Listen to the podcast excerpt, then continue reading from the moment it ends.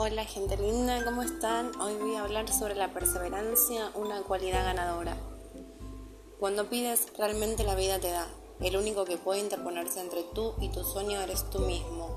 El universo necesita reestructurarse para que tú puedas obtener esa nueva situación que tú estás reclamando.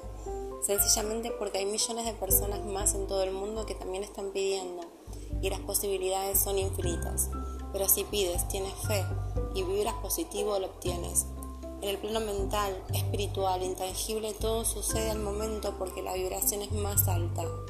En el plano terrenal, la vibración es más baja, con lo cual es más densa y la materia viaja a velocidades más bajas. La materia es más pesada, más costoso, requiere más energía. Cuando elevas tu vibración, tus resultados se manifiestan más rápido, pero todo es un proceso, una gestación. Voy a presentarte a alguien especial. Te voy a contar la historia de una vida real. La historia de un hombre que fracasó en los negocios a los 31 años. Fue derrotado a los 32 como candidato a unas legislativas. Volvió a fracasar en los negocios a los 34. Sobrellevó la muerte de su amada a los 35. Sufrió un colapso nervioso a los 36 años.